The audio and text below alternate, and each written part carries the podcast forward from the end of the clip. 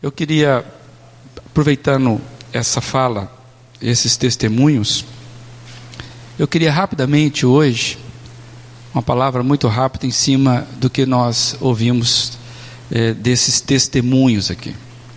Quando você ouve histórias como essa que foram relatadas aqui pelo irmão, parece é, algo simples. Parece que uma simples leitura causou um impacto grande na vida de alguém. Às vezes parece até de forma casual.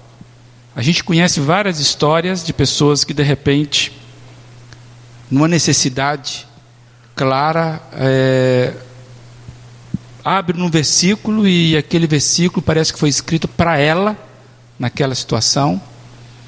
E a gente sabe de muitas histórias assim, onde que apenas a leitura um versículo faz um impacto na vida de uma pessoa.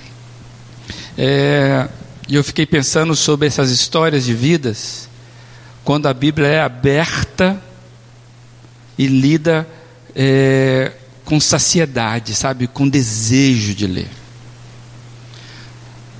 Muitas vezes acontece com você e comigo que somos acostumados, talvez não somos é, diligentes com relação à leitura, mas somos acostumados com ela.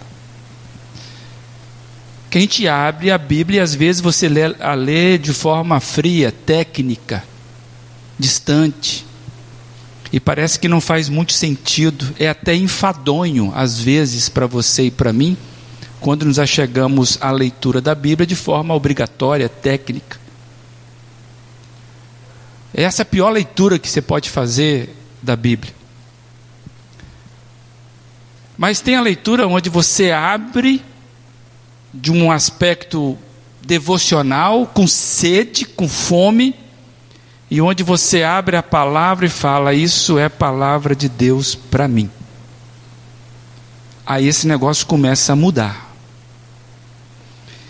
E quando você ouve histórias como essa, pessoa que estava na beira do desespero, a ponto de tirar a vida, e de repente alguém entrega para ela um, um, uma parte da palavra, e ela lê aquilo assim de uma forma que parece que não, não, não iria prosperar, e de repente aquele negócio vem para ela.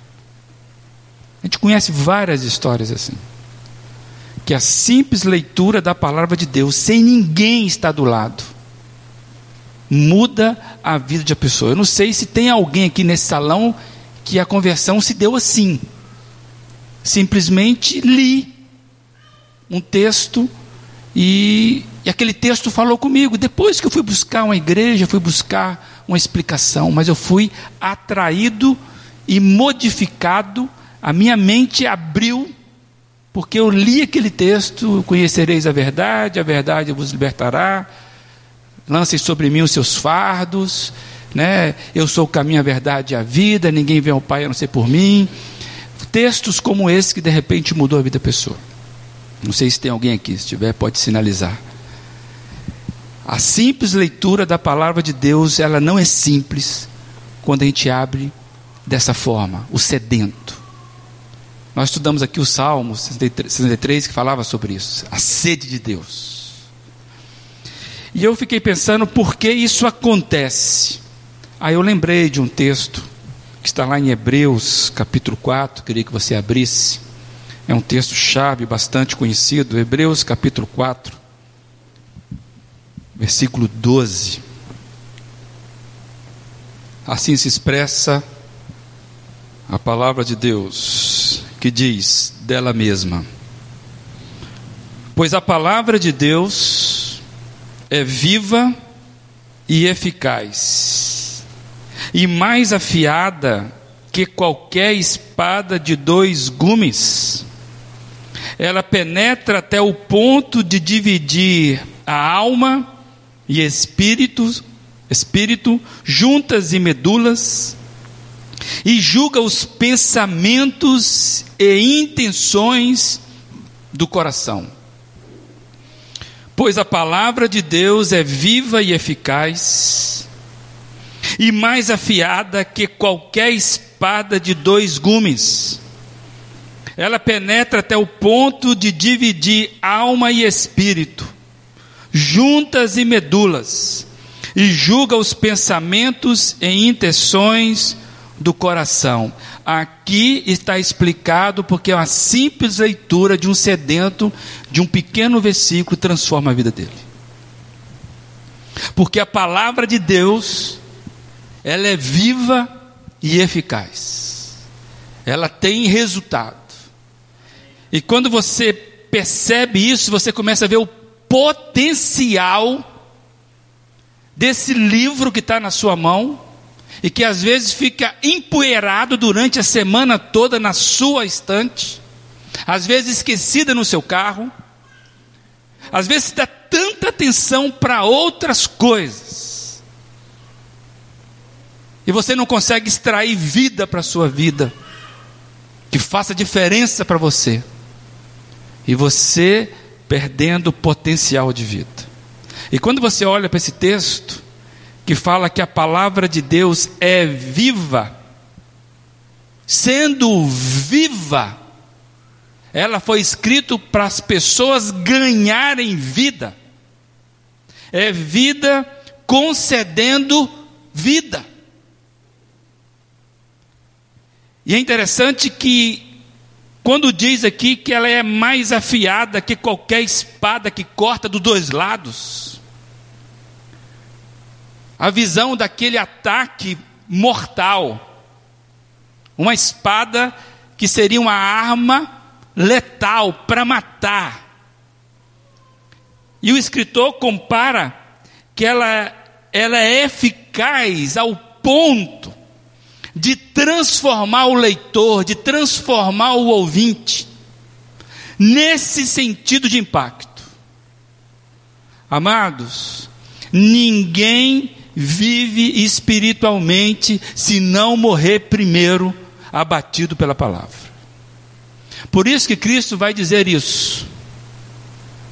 Que você não morrer, não pode ser nascido de novo. Nascido no espírito, do espírito. E esse dois gume que corta onde precisa cortar que faz a separação, que traz luz aos motivos mais tenebrosos da sua vida. Ele que penetra aquilo que é mais escondido, mais obscuro. A palavra de Deus tem a capacidade de entrar ali e interpretar para você o significado disso. Por isso que alguém já disse acertadamente que a Bíblia é o único livro que nos lê. Lê aonde? Lê dentro da sua alma. Quando eu falo que vai separando, ele vai abrindo o seu coração. O Salmo 139 é uma oração. Senhor, sonda-me, entra dentro de mim vai lançando o caminho de vida, vai mostrando aonde tem morte, e se eu encontrar caminhos de morte, revela e tira isso de mim. É isso que faz o efeito da palavra de Deus. Um único livro que nos lê. E aí, quando você percebe esse, esse ponto de dividir alma e espírito juntas e medulas, e que julga os pensamentos e intenções do coração. Por isso que só é transformado, só recebe vida aquele que abre isso como sedento. Por isso que tem religioso que lê isso aqui a vida inteira e não é impactado. Por isso que tem pesquisadores que leem sem que a vida inteira e não é impactado. Por isso pode ser que você ainda não foi impactado pela palavra da forma que você precisa, porque você ainda não a leu como um sedento. Palavra para minha vida. Nós sabemos que existem técnicas de ler isso. métodos de entender isso, estudos para você se aprimorar disso. Mas não é a teologia sistemática que vai salvar você. O que salva você é quando você extrai daqui a vida que você precisa. E eu queria fazer umas perguntas para você.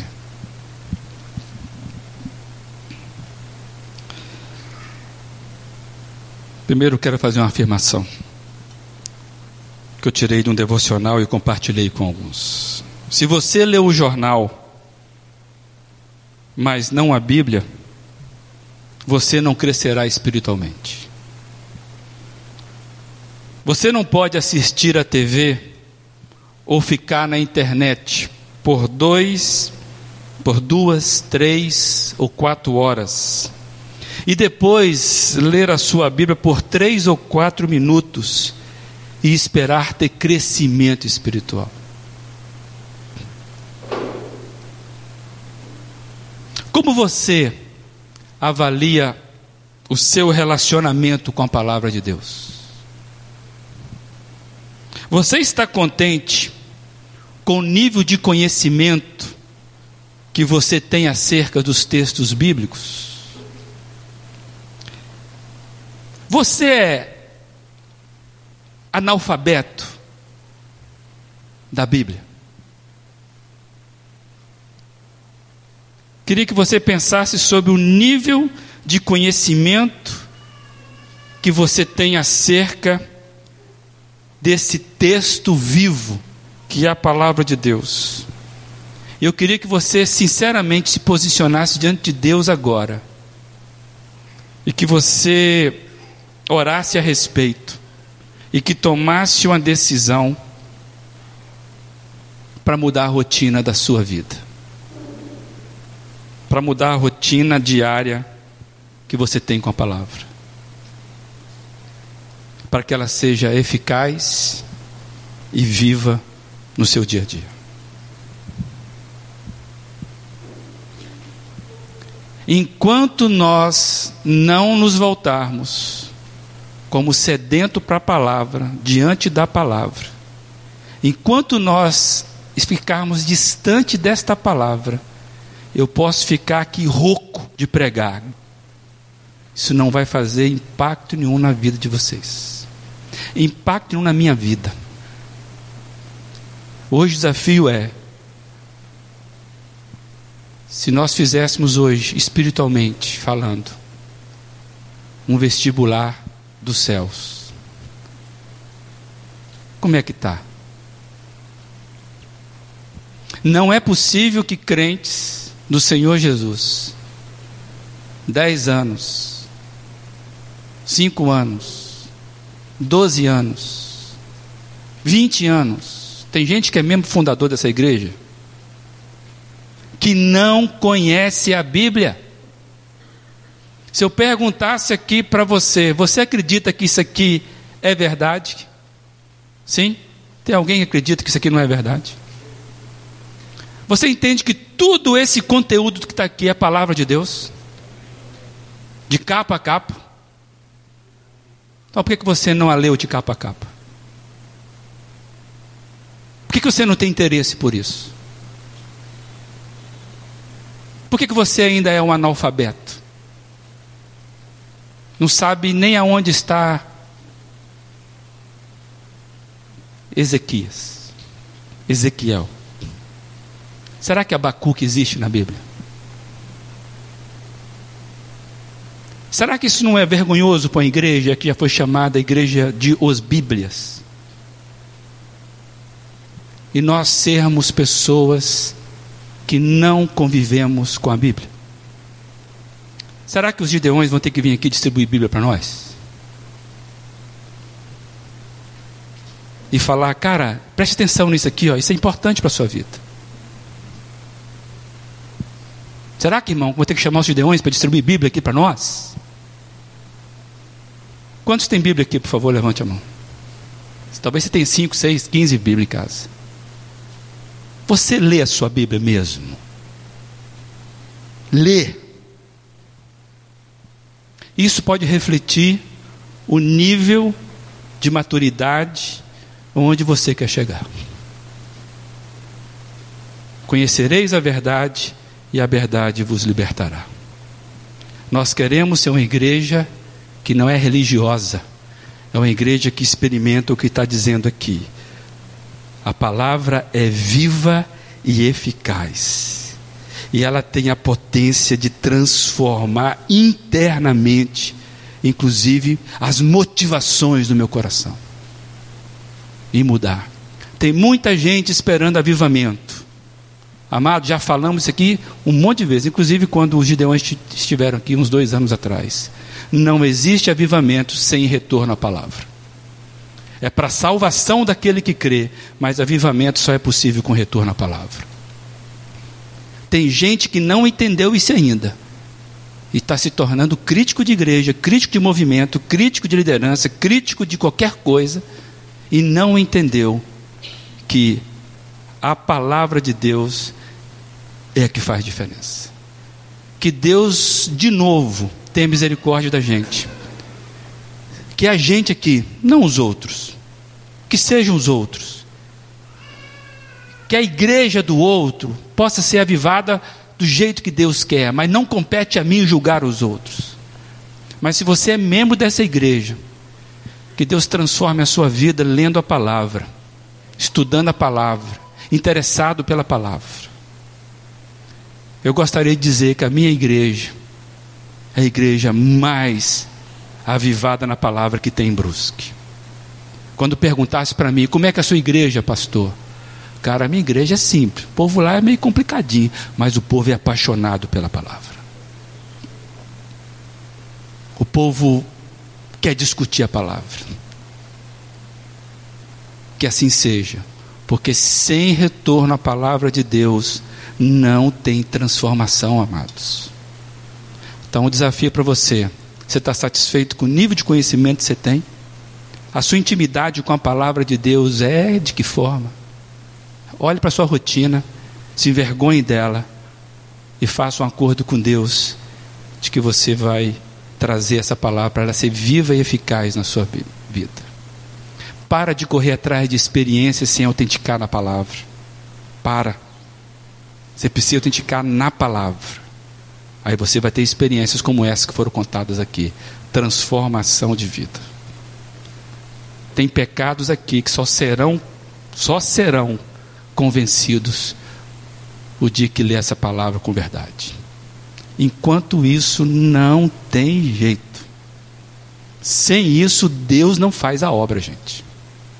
Sem isso Deus não faz a obra. Por isso que o ministério como Gideões Internacionais estão aí há quase 120 anos fazendo isso, para que a, a palavra de Deus esteja na mão das pessoas. A reforma protestante foi esse movimento de trazer a palavra de Deus para que a palavra chegue às mãos das pessoas na língua dela.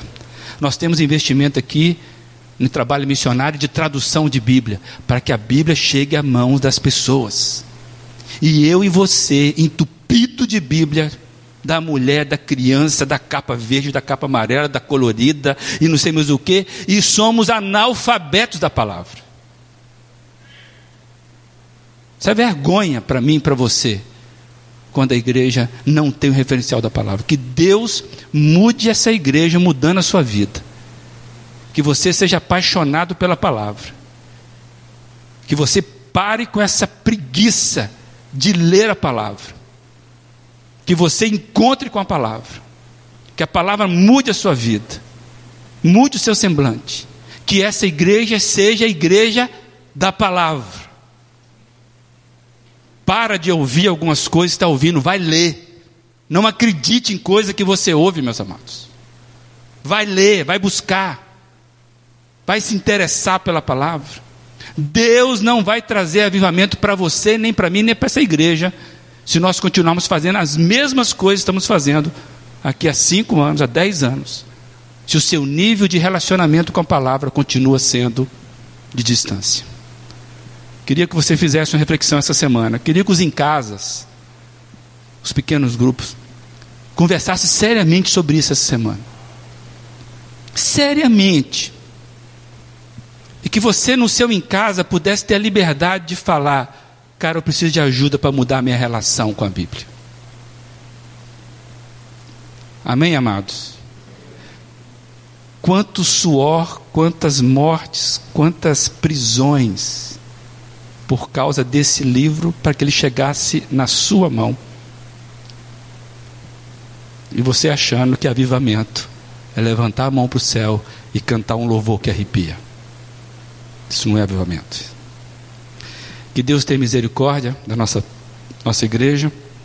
Me desculpa, visitantes, mas serve para você também, tá?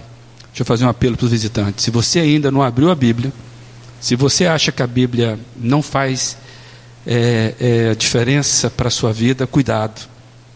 Você precisa voltar para esse livro. E se você ler como sedento, Deus vai transformar a sua vida. Deus vai mudar a sua vida. E você pode ver um dia e falar assim: rapaz, sabe aquele dia que você pregou sobre isso? Eu tomei vergonha na cara, comecei a ler e eu pedi ao Senhor. E daquele dia em diante minha vida começou a fazer sentido. Quem sabe a gente vai ouvir testemunhos como esse aqui. E a gente vai mandar lá para os Gideões para eles acrescentarem e falar.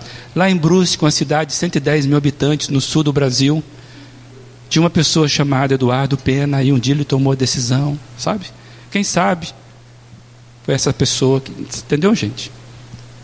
Que Deus possa impactar a sua vida pela palavra. Você é capaz de fechar os seus olhos e faz, responde sinceramente aí com você. Você está satisfeito com o nível de relacionamento que você tem com a Bíblia na sua vida? Você está satisfeito?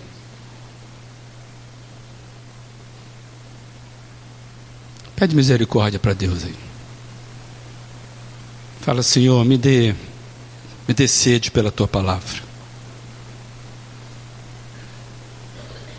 Se você está se sentindo envergonhado diante de Deus, aleluia, o melhor caminho é esse. O constrangimento diante de Deus é o melhor constrangimento possível.